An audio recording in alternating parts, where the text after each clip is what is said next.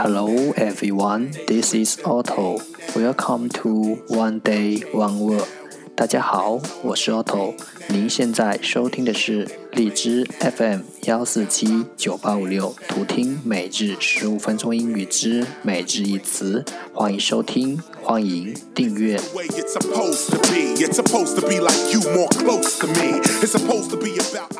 微信公众号 Otto Everyday O T T O E V E R Y D A Y，请添加，让学习英语融入生活，在途中遇见未知的自己。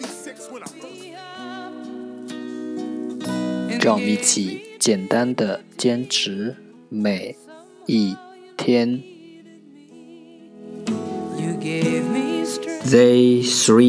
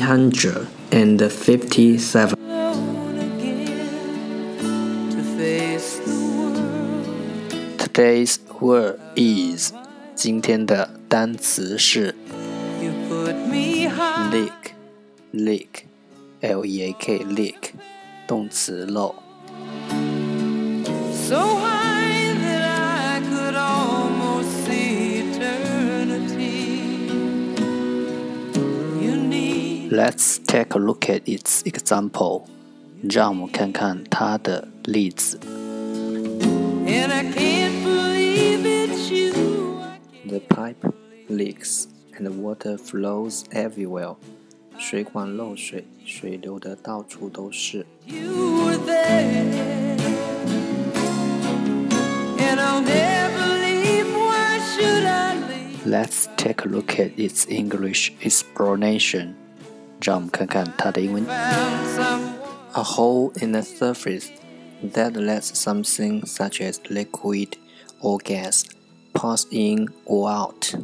表面上的一个洞，a hole in the surface，让某物如水或气体，let something such as liquid or gas 流进或流出。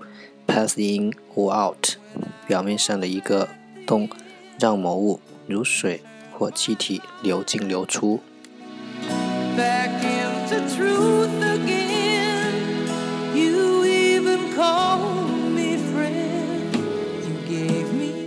Let's take a look at its example again。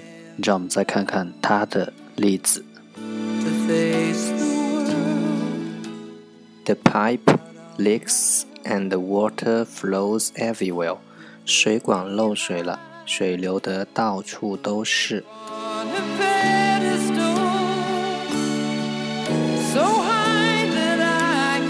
leak leak 动词漏。